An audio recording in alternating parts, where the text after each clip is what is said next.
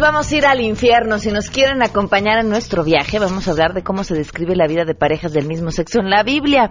¿Qué otros textos religiosos se han usado para discriminarlas? Y hoy tenemos de verdad un gran, gran, gran invitado para hablar de cómo se fue construyendo a través de la historia la homofobia que hoy vivimos en la cultura occidental había presentado. El presidente y el PRI corrompen el lenguaje, la ciencia y la naturaleza cuando hablan del matrimonio igualitario, homosexual o gay.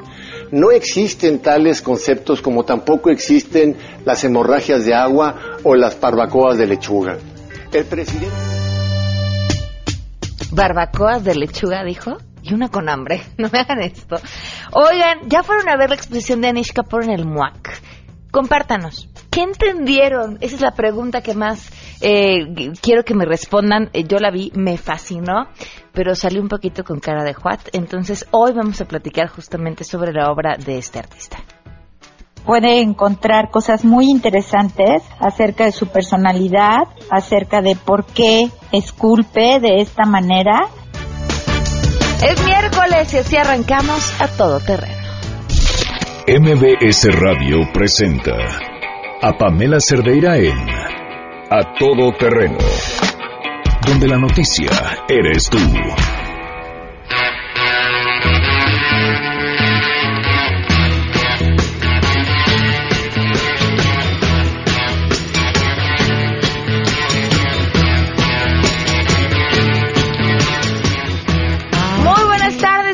A Todo Terreno. Muchísimas gracias por acompañarnos en este miércoles 10 de agosto del 2016. Saludos a David Romero, a Joel Soriano, a Adriana Martínez, que nos acompaña desde teléfono, toda la gente que, desde teléfono, salud, desde la mañana, toda la gente que a través de su teléfono nos saluda, algunos de ellos eh, no sé cómo se llaman, pero a otros sí, Ron, muchísimas gracias también, Bernardino Arroyo, María Eugenia Sánchez, que nos manda unas fotografías padrísimas, Antonio, muchísimas gracias también, eh, a todos ustedes gracias por estar en contacto, el teléfono en cabina 5166 el WhatsApp 5533329585, el correo electrónico a todoterreno arroba mbs y en Twitter y en Facebook me encuentran como Pam Cerdera.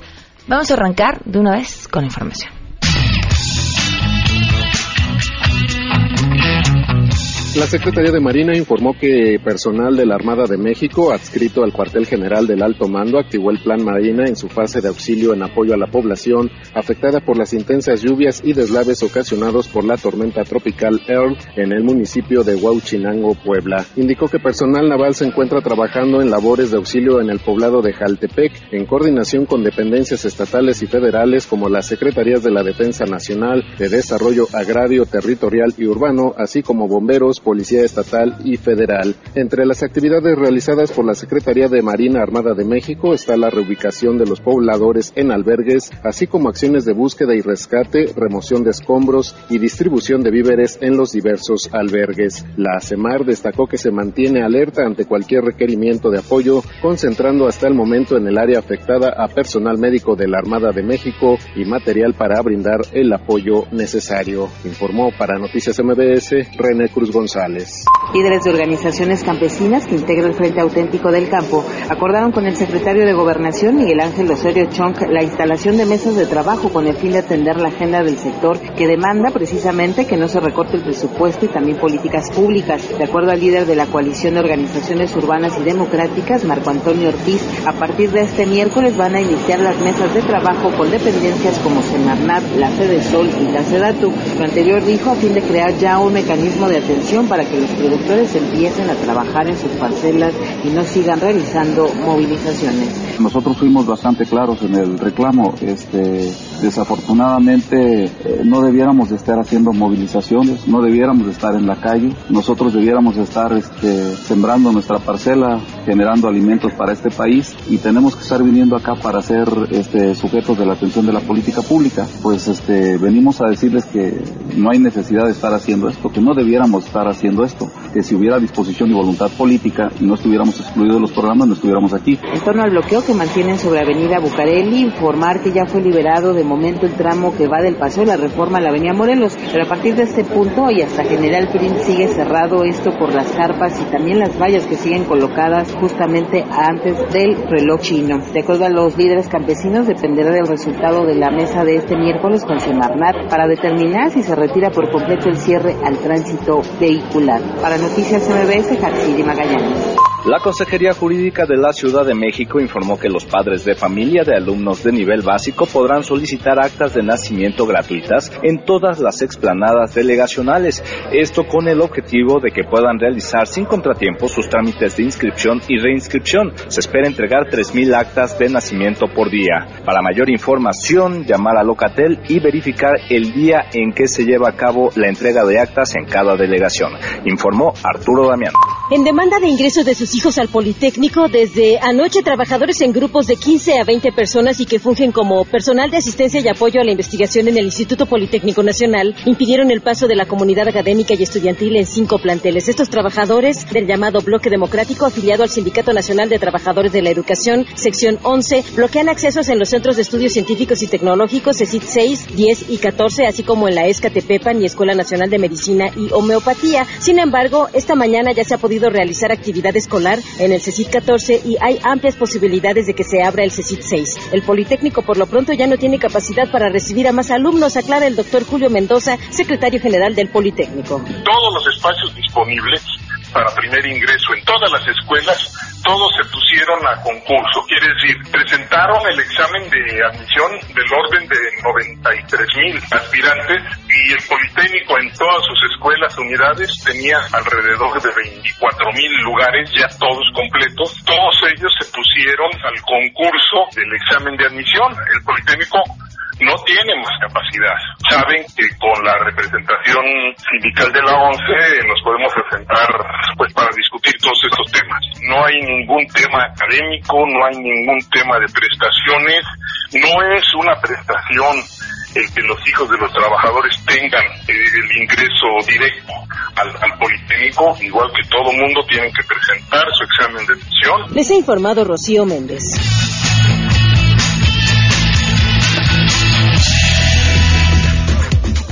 12 del día con 11 minutos. en esta semana tuvimos la oportunidad de platicar con la señora Hilda Caballero. Ella, bueno, su hijo perdió la vida a los 22 años hace poco tiempo en un accidente en el cual estuvo involucrado un camión de doble remolque. Esto fue parte de lo que nos dijo. Pues mira, ahorita tenemos ya 55.274 firmas de personas que nos han estado apoyando y bueno, está la petición dirigida al director general de Autotransporte Federal, que es el señor Adrián del Mazo Maza, a la subsecretaria de Transporte Yuriria Mascot, al secretario de Comunicaciones y Transportes, el licenciado Gerardo Ruiz Esparza. Pero, este, pues a pesar de tantas firmas y tanto apoyo, este, no han emitido un solo comentario al respecto. Nos acompaña en la línea y le agradezco muchísimo Adrián del Mazo Maza, director general de Autotransporte Federal de la Secretaría de Comunicaciones y Transportes. Gracias por estar con nosotros. Buenas tardes. Muchísimas gracias, gracias a ti, Pamela. Muy buenas tardes, gracias por la oportunidad. Tengo entendido que se reunieron ya ayer con la señora Caballero.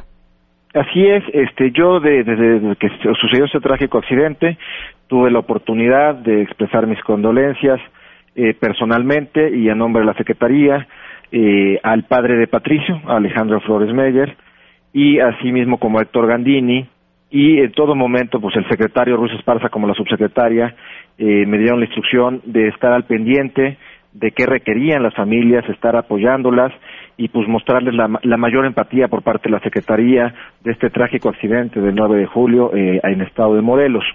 Eh, yo, como dices, con la señora Hilda Caballero no me había reunido, tuve una reunión el día de ayer, nos tomamos un café, estuvimos platicando más de una hora, y este fue yo creo que una reunión productiva donde pudimos platicar, yo este, recibir las inquietudes, las preocupaciones de ella, me platicó algunas anécdotas de la vida de Patricio y también pues yo pude explicarle un poco la, la función de la Dirección de Autotransporte Federal, las acciones que estamos emprendiendo, las medidas, así que como, como el marco normativa, normativo y así como funciona el tema de los pesos y dimensiones y fue una reunión productiva que tuvimos el día de ayer y yo, la, señora Hilda Caballero y su servidor. Eh, más allá de la historia de la señora Hilda, creo que aquí el tema que nos preocupa a todos es que no es la primera vez que se solicita que estos camiones dejen de circular porque sí representan un peligro importante para la población y, y, pareciera que, que no habrá respuesta ni siquiera intención de buscarlo.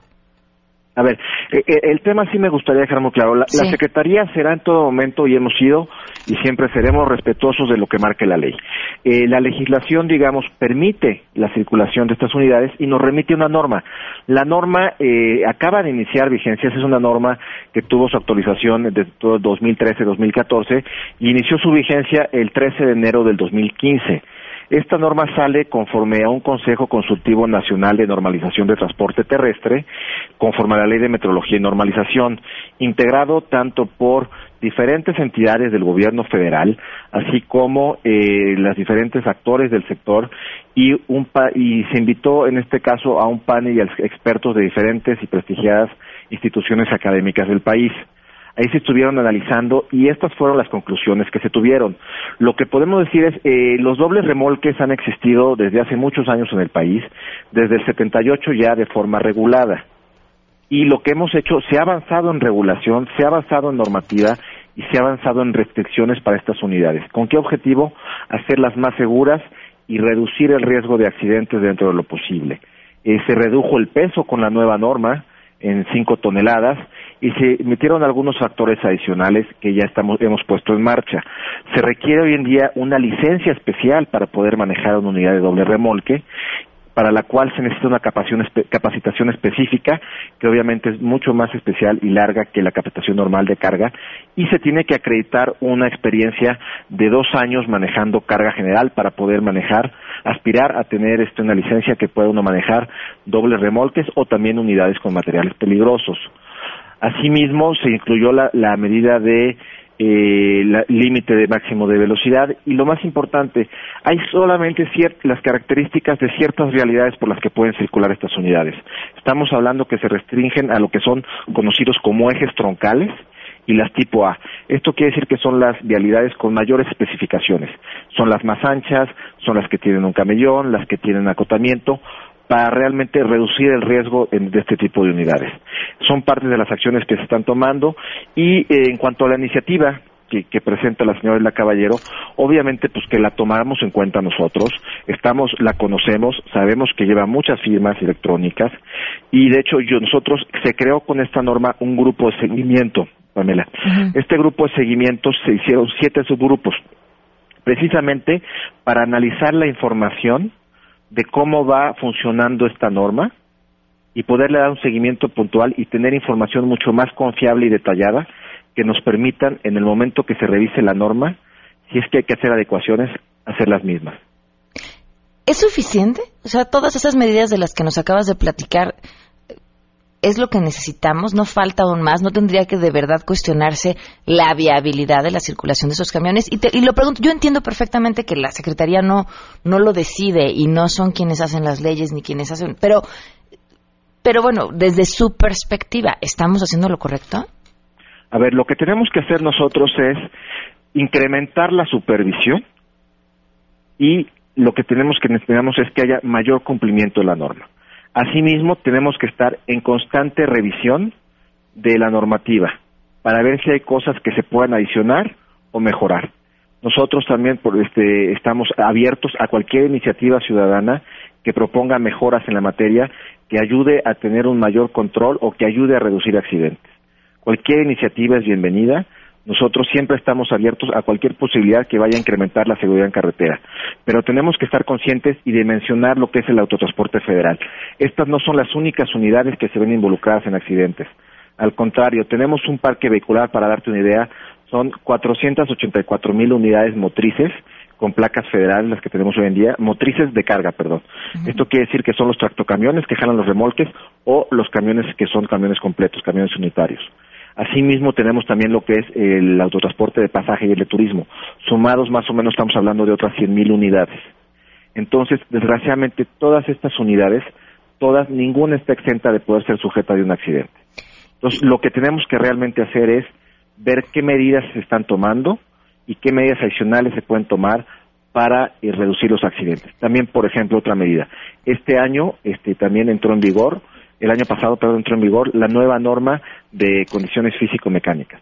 Esta norma regula las condiciones en las que se deben encontrar los vehículos para poder circular en vías federales, misma que fue homologada con la norma que se aplica en Estados Unidos y Canadá.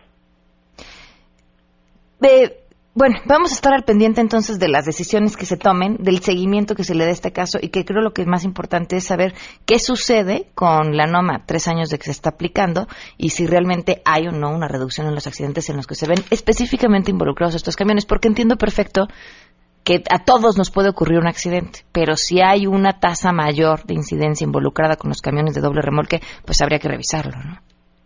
Los accidentes en lo general, aquí sí me gustaría, nosotros somos la autoridad normativa. La autoridad que se encarga de revisar que se cumpla la norma en las vías federales es la Policía Federal. Estamos nosotros en plena coordinación con ellos. También estamos trabajando para tener un reporte mucho más completo cada accidente. digamos, que se, que se llegue realmente a las causas de fondo que provocaron ese accidente, para lo, lo cual nos va a ayudar a tomar decisiones más certeras. Perfecto. Pues muchísimas gracias por habernos tomado la llamada. Con mucho gusto estamos a la orden, Pamela. Gracias a ti. Gracias, buenas tardes. Vamos con las buenas. ¿No? Ni una va, nada. Rápida, express, un minuto. Un minuto. Van a ver qué rápido les doy. Qué rápido les doy las buenas. ¿Ya? Un grupo de estudiantes del Instituto Tecnológico Superior de Tierra Blanca en Veracruz han creado un proceso para fabricar papel ecológico a base de fibras no maderables. O sea, esto se hace a partir de desechos de la planta del plátano, del tallo. Y fíjense, en lo que van a poner su atención primero es en elaborar cajas de zapatos, que además de que son mucho más ecológicas que las hacen actualmente con madera y con muchísima agua, estas utilizan solamente este material de desecho, que era ya el del plátano, y son mucho más baratas. Listo, ya estuvo. Más adelante, a todo terreno. No me la creyeron, ¿verdad? Vamos a platicar acerca de Anishka por y la exposición que está en el MOAC. Puede encontrar cosas muy interesantes acerca de su personalidad, acerca de por qué esculpe de esta manera. Pamela Cerdeira es a todo terreno. Síguenos en Twitter, arroba Pam Cerdeira. Regresamos. Pamela Cerdeira regresa con más en A Todo Terreno, donde la noticia eres tú. Marca el 5166125.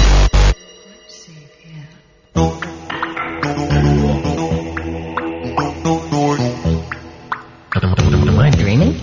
No. Where am I? In bed? What am I doing? tap, tap, tap, tap, talking to myself. Look, I must have a star on my door. Or better still, A door? A door? A door? Dos al día con 24 minutos. Le agradezco enormemente a Luis Vargas Santiago, subdirector de programas eh, públicos del Museo Universitario de Arte Contemporáneo de la UNAM, el MUAC, que por cierto es una belleza de museo.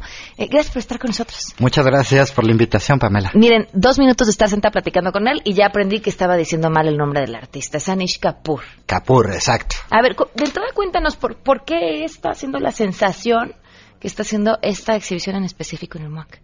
Bueno, Kapoor es uno de los artistas más relevantes de la escena contemporánea global. Es eh, alguien que ha redefinido la manera en la que vemos la escultura, la escultura monumental. Muchas de sus obras eh, están en lugares icónicos. No sé, está, seguro todos han visto el- la escultura que le dicen el Frijol, que en realidad se llama Cloud Gate, que está en Millennium Park, en Chicago. Ok. Esta de los Sí. espejos enorme, o las colaboraciones que hizo para los Juegos Olímpicos en Londres, una especie como de torre roja. En fin, pero sobre todo la obra de Kapoor es importante porque básicamente conjuga una tradición de escultura que viene derivándose desde el minimalismo, o sea, las formas mínimas en términos de los volúmenes, pero también de los colores y de cómo puedes jugar, digamos, interactuar con la obra. Y luego, pero la conjuga además también con una tradición que es muy rica, él es un artista británico, pero de origen indio, entonces siempre hay, digamos, como unos juegos de percepciones que en los oche- finales de los bueno, 80s, 90s revolucionaron cómo la gente interactuaba con la escultura en Inglaterra. Y luego se volvió una, una eh, estrella, digamos, de los museos. La razón por la que es tan relevante tener a Kapoor en el MOAC es porque es la primera exposición de gran escala que hay en Latinoamérica. Y es una oportunidad para el público mexicano de acercarse a la obra de este escultor, pero desde sus piezas diseñadas para sala.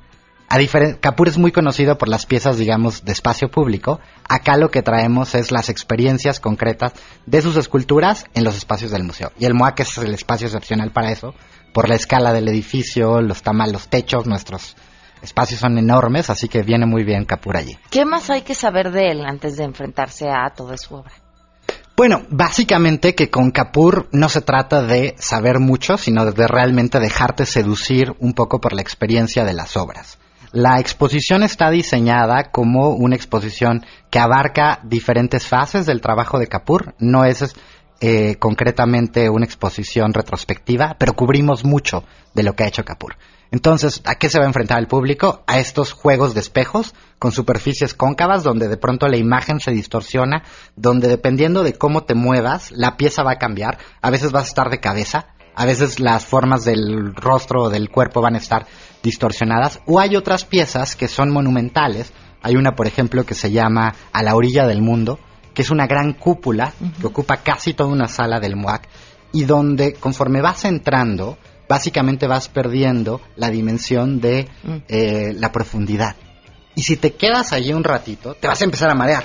Básicamente Capur juega mucho con las emociones y con las sensaciones. Además de que también hay otras piezas que son un poco extrañas, digamos. Las grietas me encantaron. Las grietas, esa- es- estas que dices, esto- de, de entrada no sabes si eso está colgando del techo o está incrustado en la pared. Sí. Cuando te acercas ¿cómo y la lo ves, montaron? no, esa fue toda una odisea, básicamente porque tiene, y esto es un secreto de- detrás de bambalinas, como 60 centímetros de profundidad y hubo que construir todo un muro falso en la sala del museo.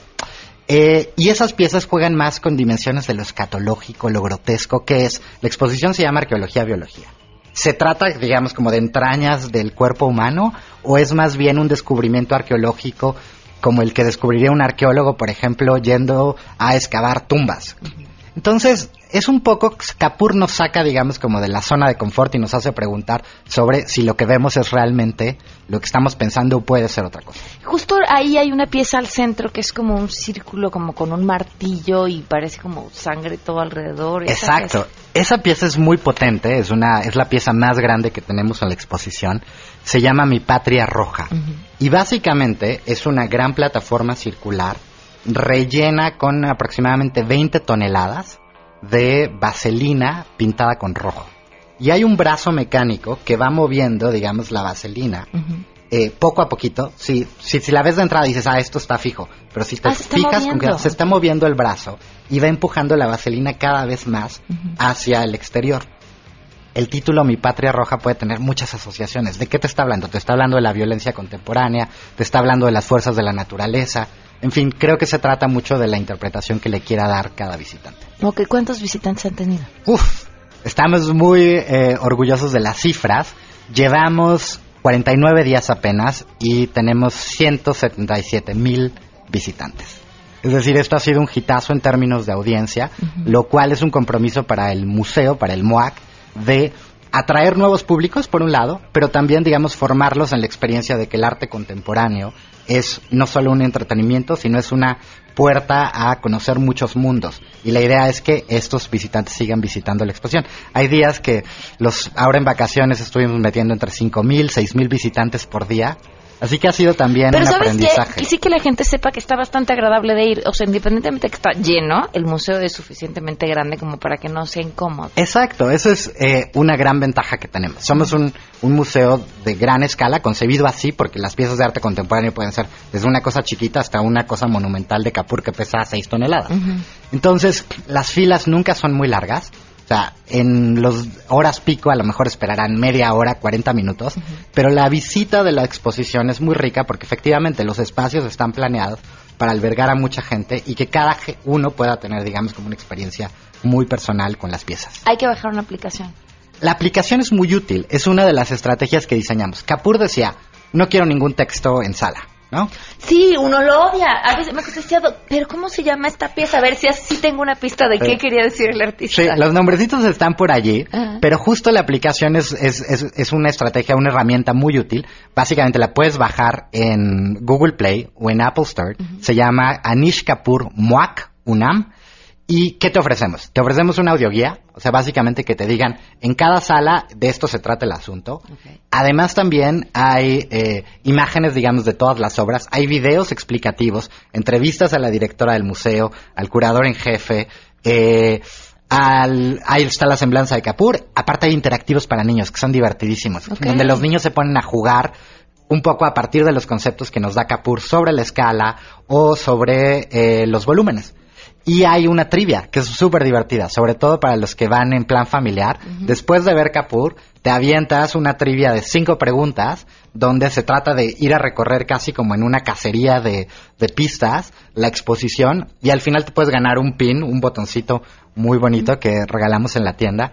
En fin, entonces está pensado como para hacer una, una, experiencia envolvente que los visitantes puedan tener en distintos niveles. Desde el que llega sin nada hasta el que quiera aprender y clavarse y comprarse el catálogo de la exposición, que además es, un, está, es una ganga y está súper bien. ¿Qué otra cosa les pidió Capur? Porque, dijo, como buen artista es un excéntrico. Sí, es un excéntrico. Capur fue bastante, digamos, eh, abierto y estaba feliz de tener una exposición en México. Cuando vio la monumentalidad del MOAC se quería ir para atrás porque decía, expuesto en los mejores museos del mundo, pero las dimensiones que ustedes tienen son perfectas. Uh -huh. Entonces se enamoró y además le encantaba que fuera dentro de la universidad. Okay. Para un público universitario y digamos desde un lugar completamente que está dedicado al conocimiento. Entonces, eh, básicamente se trató de, fue muy colaborativo en traer, en permitir que la mayoría de las piezas vinieran de su estudio para reducir costos. Todo se juntó en Inglaterra y desde Southampton salieron dos barcos con 20, 20, containers, más o menos 60 toneladas, a Veracruz. Okay. De Veracruz nos vinimos con trailers y hubo que instalar. Y Capur básicamente lo que pidió es, quiero que mis chicos, la gente que trabaja en mi estudio, venga e instale la exposición okay. junto con ustedes. Tuvimos que diseñar grúas especiales, en fin, fue toda una obra que puso a prueba las instalaciones del museo. Y la verdad es que nos sacamos un 10, al final estaba maravillado con, con lo que se puede hacer.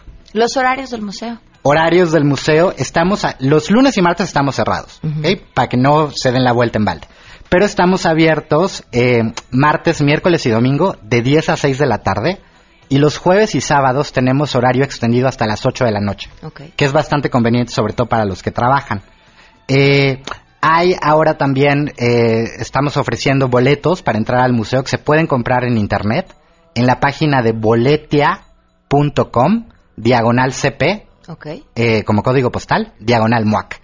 Y allí pueden encontrar eh, las entradas para el museo y también hay una opción que la tenemos los eh, miércoles y viernes que son recorridos nocturnos. Para los que trabajan y o el museo les queda lejos, miércoles y domingo tenemos recorridos nocturnos, perdón, miércoles y, y viernes, y viernes a partir de las 7 de la noche. Okay. Todos estos recorridos nocturnos están, tienen a un guía, que son nuestros chicos de enlace, que están entrenadísimos en atender a los públicos y bueno, hay muchísimas actividades que tienen que ver con Capur. El, por ejemplo, el domingo 28 de agosto tenemos a una a la compañía de danza contemporánea activando una de las piezas de Capur, bailando debajo de esta gran pieza que te contaba que ocupaba ah, qué padre. casi. Sí.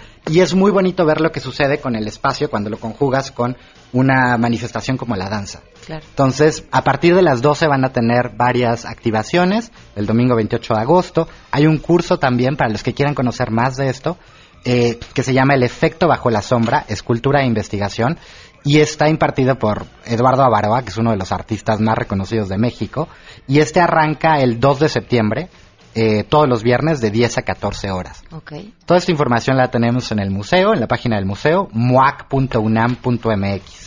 Perfecto, Luis, muchas gracias de verdad por habernos acompañado. Muchísimas gracias a ti, los esperamos con los brazos abiertos. Aprovechen esta última semana de vacaciones, sí. vénganse con la familia y si no, bueno, pues nos vemos. La exposición está abierta hasta el 28 de noviembre. Perfecto, muchas gracias Luis. Vamos a una pausa y continuamos. Si te perdiste el programa A Todo Terreno con Pamela Cerdeira, lo puedes escuchar descargando nuestro podcast en www.noticiasmbs.com. Pamela Cerdeira está de regreso en a todo terreno. Únete a nuestra comunidad en facebook.com, diagonal Pam Cerdeira. Continuamos. 12 del día con 38 minutos. No saben cómo le agradezco a Juan Carlos Hernández, psicólogo social, que nos acompaña el día de hoy. Eh, está por presentar una conferencia de la que platicaremos más adelante, pero nos trae información que creo que eh, con lo que está sucediendo hoy en día, con la cantidad de discursos con las que nos vemos invadidos y que la mayoría de nosotros estamos en medio preguntándonos qué de lo que oímos es cierto. Claro. Es importante escuchar a gente como tú, eh, preparada en el tema que tiene mucho que decir. Muchas gracias, por Pamela. acompañarnos. Qué gusto. Pues arrancábamos con, con este discurso que nace desde las organizaciones religiosas, creo que católicas, con mucha mayor fuerza, eh, a raíz de la iniciativa del presidente sobre el matrimonio igualitario y que han estado duro y dale semana tras semana eh, sacando pues, textos bíblicos de la manga Claro. y una serie de discursos. Fíjate que esta reacción no nace a partir de la iniciativa del Ejecutivo Federal, sino que ya tiene muchos años, pero sí efectivamente se hizo más visible, más organizada, porque se contactaron iglesias cristianas, la iglesia católica e iglesia incluso islamista contra el matrimonio igualitario. Entonces, eh, eh, usando textos religiosos más que bíblicos. Mira, la Biblia tiene una evolución. Eh, muy poca gente sabe cómo se escribió la Biblia. La usan y no saben, por ejemplo, que la que tenemos hoy en las manos, ya sea la Biblia de Jerusalén, la Biblia de Latinoamérica, o Dios habla al hombre, o las Biblias cristianas de las iglesias evangélicas, bautistas, la que sea, esas Biblias tienen en nuestras manos como la séptima u octava traducción. Entonces, ya de allí, eh, yo estudié en la Universidad Pontificia Urbaniana, en Castel Gandolfo, en el Vaticano, en Roma. Y estudié teología del Antiguo Testamento, teología del Nuevo Testamento. Y nuestro profesor, un sacerdote católico, Giovanni Odazo, que desde aquí le mandamos saludos, sigue vivo el viejo maravilloso, él decía, traductore, traditore. El traductor puede ser un traidor. Si el traductor no sabe a qué se refería el autor, lo puede cambiar. Nosotros y nosotras estamos leyendo a traductores de la Biblia. Bueno, aún así, la Biblia, sobre todo el Antiguo Testamento, se escribió en gran- cuatro grandes momentos. Se les llama corpus de escritos bíblicos y son o rollos, ajá, en griego teukos. Nosotros, nosotros ahora tenemos el quinto rollo, el Pentateucos. Pero antes hubieron cuatro, de los cuales este Muy bien.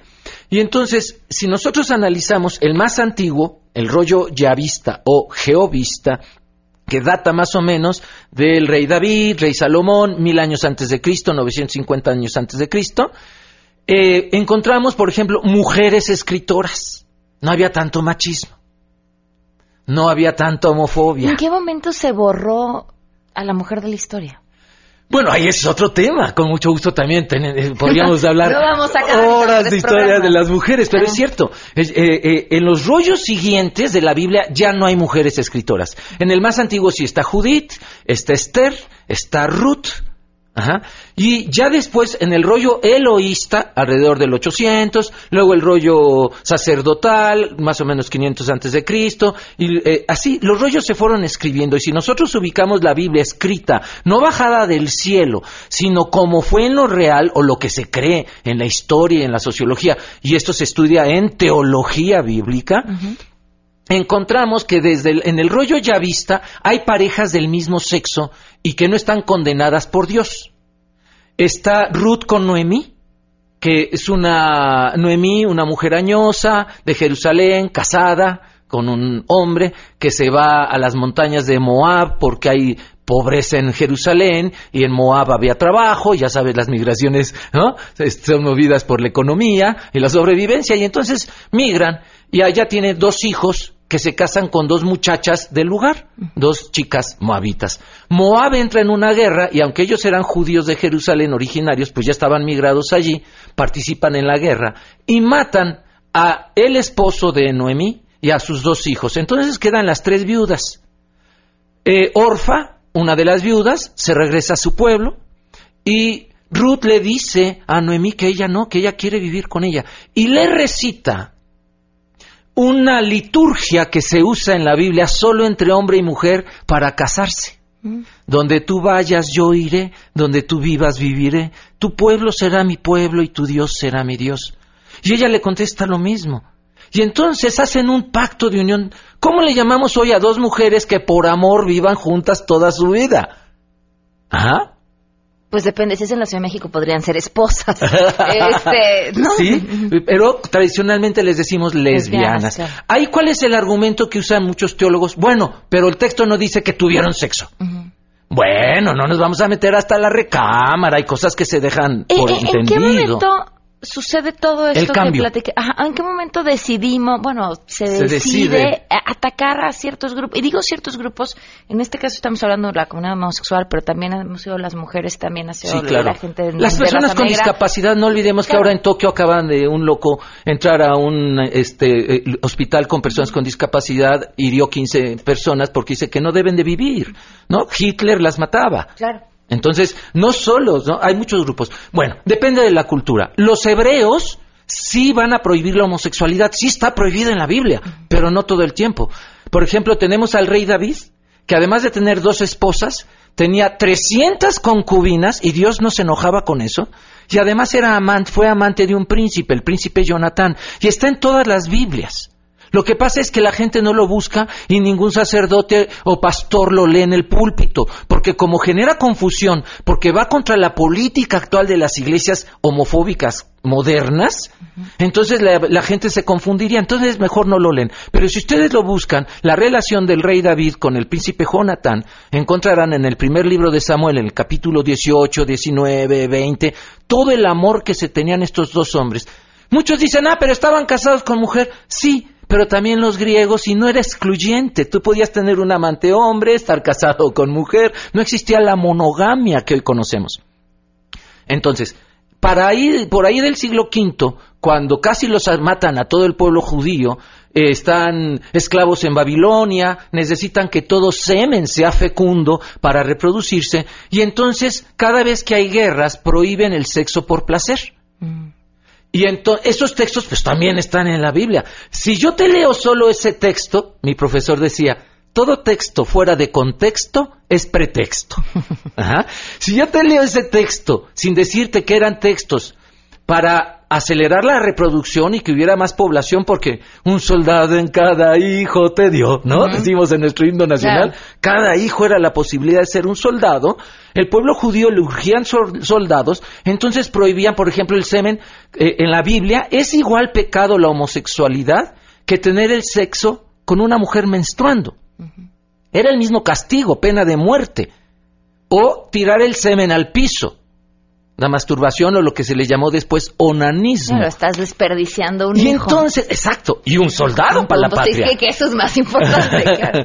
y entonces fue por cuestiones bélicas que se fue prohibiendo en la Biblia, entre los hebreos, el sexo por placer. No así entre los griegos y los romanos. Y no olvidemos que la religión cristiana, sobre todo de las que nacen las religiones cristianas modernas, es católica, apostólica y romana. ¿A qué obedece, eh, para Sí, tratar como sí, de... sí, ir cerrando, eh, sí, cerrar un poco lo que, nos es- lo que está sucediendo el día de hoy? Porque hoy, pues, no... Vaya, no creo que la iglesia busque soldados. Este, eh, ¿Cuál es el, el miedo o la- el motivo de fondo? Bueno, eh, la Inquisición fue, fueron muchas inquisiciones, pero hubieron como cuatro importantes. La- en el siglo IV no prohibieron toda la homosexualidad, solo hombres afeminados y hombres que fueran penetrados. Las lesbianas no cometían pecado ni el hombre penetrador. El hombre activo no era pecador todavía. Esto es en el código de Teodosio. Luego hay otra inquisición en el siglo VI, en el código de Justiniano, donde ya hacen pecado todo. Ajá, un poco parecido a lo que hoy lo conocemos. También están en una plaga, también están en guerras, necesitan soldados, ahora soldados de Cristo. Ajá. Y entonces fueron como ir quitando poco a poco. Pero es importante decir que la Iglesia Católica tuvo santos gays, San Sergio y San Baco del siglo III, que fueron canonizados en el año 304, y que fueran pareja homosexual nunca fue argumento contra su santidad. Luego hubieron dos pare- una pareja lesbiana, lésbicas santas, Santa Perpetua y Santa Felicitas del siglo II. Los primeros cristianos no eran, no usaban la Biblia con homofobia, ni con lesbofobia, ni transfobia. Eso se fue construyendo poco a poco a través de las Inquisiciones hasta lo que hoy tenemos que se llama la Santa Inquisición, que nace en el siglo XIII. Aquí, ¿quién abole la Santa Inquisición? Las leyes de reforma. Benito Juárez. O sea, dura 700 años ese pensamiento. ¿Qué pone en riesgo? ¿Por qué creen que si hay otro modelo de familias, ellos perderán adeptos? Mira, creen, es un discurso supremacista los blancos creían que sus propiedades corrían riesgos si los negros tuvieran los mismos derechos. Los hombres tenían muchos miedos de que las mujeres aprendieran a leer y a escribir y tuvieran los mismos derechos. Y entonces se usa un discurso supremacista. ¿Cuál es? No es natural que un negro se siente junto a un blanco en un camión. Por favor, eso no es natural. No es natural que un negro se case con una blanca. Por favor. Y al matrimonio interracial le llamaban matrimonio contra natura. ¿Te suena? Entonces, se han usado discursos supremacistas, ¿no? Nosotros somos superiores y por lo tanto somos los únicos que tenemos derecho a tener ese derecho. Ustedes no tienen ese derecho lo han usado los hombres machos contra las mujeres, lo han usado los blancos contra los negros, y ahora lo usan personas. Si nadie está diciendo, pues que la gente que se quiera casar hombre con mujer no pueda. También van a poder, ¿no? Y si quieren adoptar hijos, si no pueden, si es una pareja infértil, bueno, yo seré los primeros que aboguen porque también puedan adoptar y que no sea tan difícil el proceso. Ajá. ¿Qué les quita? Fíjate, quien se opone al matrimonio igualitario no solo se opone al matrimonio entre dos hombres y dos mujeres, sino al matrimonio entre un ciego y una sorda, un mudo, porque la iniciativa viene de una sentencia de la Suprema Corte de Justicia de hace un año más, donde dice que queda prohibido discriminar a cualquier persona en México, no solo por orientación sexual, sino también por discapacidad. Es importante que quien se opone al matrimonio igualitario también se está oponiendo a que las personas que tienen síndrome de Down se casen, que también se están oponiendo a que los mudos adopten hijos, también se están oponiendo no solo a que las personas del mismo sexo se casen o tengan hijos, es matrimonio igualitario, es para todos, parejo.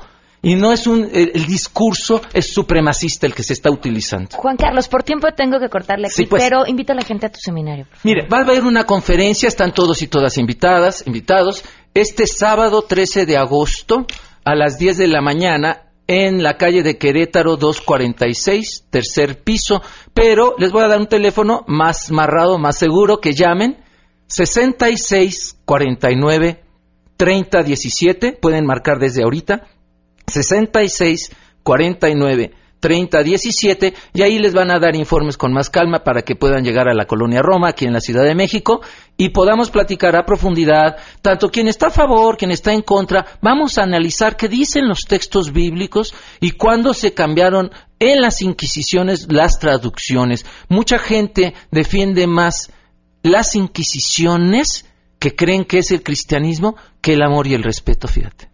Muchísimas gracias, Juan a Carlos. ti, Pamela, es un gusto. Vamos a una pausa. Si tienes un caso para compartir, escribe a todoterreno.mbs.com. Pamela Cerdeira es a todoterreno. En un momento continuamos. Estamos de regreso. Síguenos en Twitter, arroba Pam Cerdeira, todoterreno, donde la noticia eres tú. Continuamos. ¿Por qué? 12 con 53. ¿Sí? Ya, ahora sí. Es que veía ahí cerrado, yo hablaba y necesité que...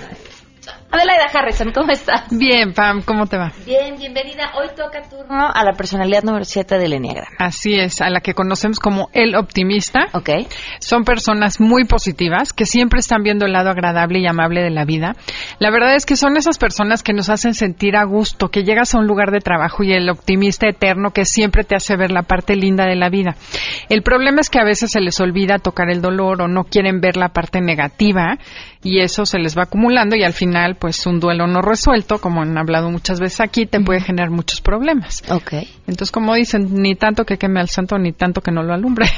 ¿Cómo puede un optimista sacar su mejor lado y poder tocar base con negativo, que lo negativo pues está para ayudarte en otras cosas. Claro, mira, lo que tiene que checar el 7, la persona optimista, es que en el fondo hay miedo a sufrir, porque sienten que se van a quedar ahí, que si lloran van a llorar toda su vida y se van a deprimir para siempre. Entonces un poco es contactar poco a poquito lo negativo de la vida y ver que no pasa nada y que bueno, no pasa a llorar un ratito y se acabó. Y en la medida que lo van haciendo, van perdiendo el miedo a tocar el lado oscuro de la vida. Y como dicen del 7, la verdad es que son brillantes, pero la luz se hizo para brillar en la oscuridad de las personas. Entonces tienen ese gran regalo que te hacen ver la parte luminosa de la vida. ¿Hay problemas de convivir con un 7? Pues como todo, es padrísimo porque te levantan el ánimo, pero imagínate en un momento que hay un problema, que el 7 no quiera ver el problema, ¿no? Oye, es que no hay dinero para la colegiatura. No importa, mañana Ya tendremos, saldrá. ya saldrá. Ya ubiqué a muchos. O de vámonos esos. de viaje, aunque no tengamos un centavo ahorrado. Ese tipo de cosas, claro que es difícil convivir con un 7 cuando está desintegrado. ¿Cómo lidias un 7 con un 7 como pareja? Mira, pues una hay No que lo- no le quita la tarjeta de crédito. Exacto. Pues mira, al 7 le encanta eh, tener libertad. Entonces tampoco los puedes coartar demasiado porque lo único que va a hacer es huir. Entonces tienes que darle opciones y firmar los compromisos. Porque al 7 se le olvida que te promete las cosas de repente. Entonces también tienen que ubicarse ellos, volverse disciplinados. Y si tú vives con un 7, por ejemplo, tienes un hijo 7, en vez de decirle, te vas a ir a bañar y vas a ir a cenar, dale a escoger, dile, a ver, ¿qué quieres hacer primero, bañarte o cenar? Y con eso el 7 está contento porque son realmente gente fácil de, com- de complacer. Con que sientan que tienen tantita libertad y tienen una gran cualidad, no son rencorosos. El 7 es muy resiliente y, y no es rencoroso. Entonces rara vez le guarda rencor a la gente. Eso es muy bonito de un 7. Es una buena personalidad entonces. Si tienen más dudas sobre la personalidad 7 o quieren saber en dónde se ubican, pueden buscar en Facebook. En Facebook, Enneagrama Conócete. En Twitter, arroba Conócete MBS. Y aquí el sábado a las 12 del día eh, tenemos el programa de una hora de Enneagrama. Que tienen, por cierto, su podcast en iTunes y es de los más escuchados. Las caché, muy bien. bien. No, me da muchísimo gusto. Entonces, todas esas formas para, para que lo encuentren, para que se encuentren ustedes y para que puedan convivir mejor con los demás. Así es. Muchísimas gracias, A ti, Adelaida. Pamela. 12 con 57. Nos vamos, se quedan en compañía de Alejandro Cacho. Soy Pamela Cerdeira y los espero el día de mañana a las 12. MBS Radio presentó a Pamela Cerdeira en A Todo Terreno. Te esperamos en la siguiente emisión, A Todo Terreno, donde la noticia eres tú. MBS Radio, en entretenimiento, estamos contigo.